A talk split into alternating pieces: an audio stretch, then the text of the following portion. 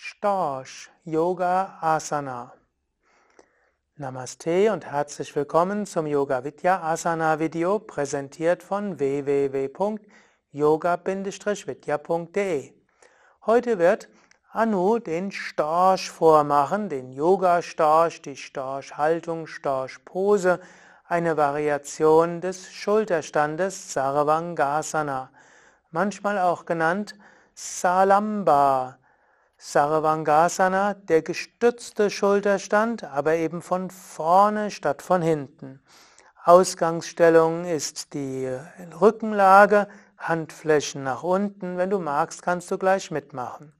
Beim Einatmen hebe die Beine hoch, die Hüften hoch, unterstütze den Rücken und komme erstmal in den Schulterstand, wie du merkst, dass es für dich gut ist. Das ist jetzt erstmal die Grundstellung Sarvangasana, Nacken lang. Jetzt kannst du die Arme heben und das wäre der ungestützte Schulterstand, die Hände neben den Oberschenkeln. Wir nennen das bei Yoga Vidya auch manchmal die Kerze. Wenn du jetzt aus dieser Stellung heraus die Hände unter die Knie gibst und die ein Teil des Gewichtes der Beine auf die Hände abstützt, dann ist das der Storch, die Storchenhaltung, die Storchenstellung. Du kannst aber entweder, wie es Anno jetzt hat, die Handflächen flach an die Beine geben, oder du kannst auch so, als ob du die, Hände, die Beine greifen willst, die Daumen an die Innenseite der Oberschenkel und die Oberschenkel an die Außenseite geben. Wie du Vielleicht siehst, ist diese Storchenhaltung auch eine Gleichgewichtshaltung. Übrigens könntest du auch die Beine stärker beugen und wirklich die gebeugten Beine abstützen auf die Arme.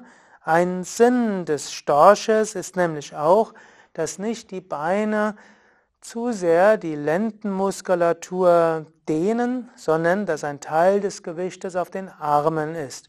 Auch das ist dann noch eine Variation des Storches, wobei du dann auch die Knie leicht beugst.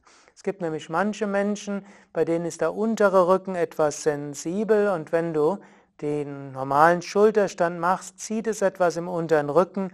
Dort könntest du probieren, ob du mit der ein oder anderen Storchenhaltung, Storchvariation vielleicht den Zug aus dem unteren Rücken herausbekommst und eben einen Teil des Gewichtes der Beine auf den Händen abstützen kannst.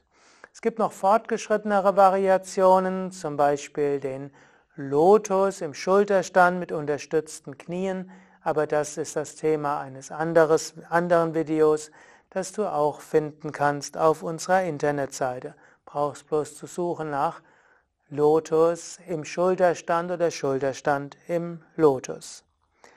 Ja, nach der Storchenhaltung kann man entweder zum Flug kommen oder zur Rückenlage und dann zum Fisch. Die Storchenhaltung kannst du auch machen, zum Beispiel statt des Schulterstandes oder am Ende des Schulterstandes oder zu Anfang des Schulterstandes. Und Storchenhaltung kannst du dann eben machen vor Pflug und Fisch. Ja, soweit für heute. Anu, Sukadev und Durga das hinter der Kamera danken dir fürs Mitmachen. Wir wünschen dir viel Freude beim Yoga, insbesondere auch beim Yoga Storch.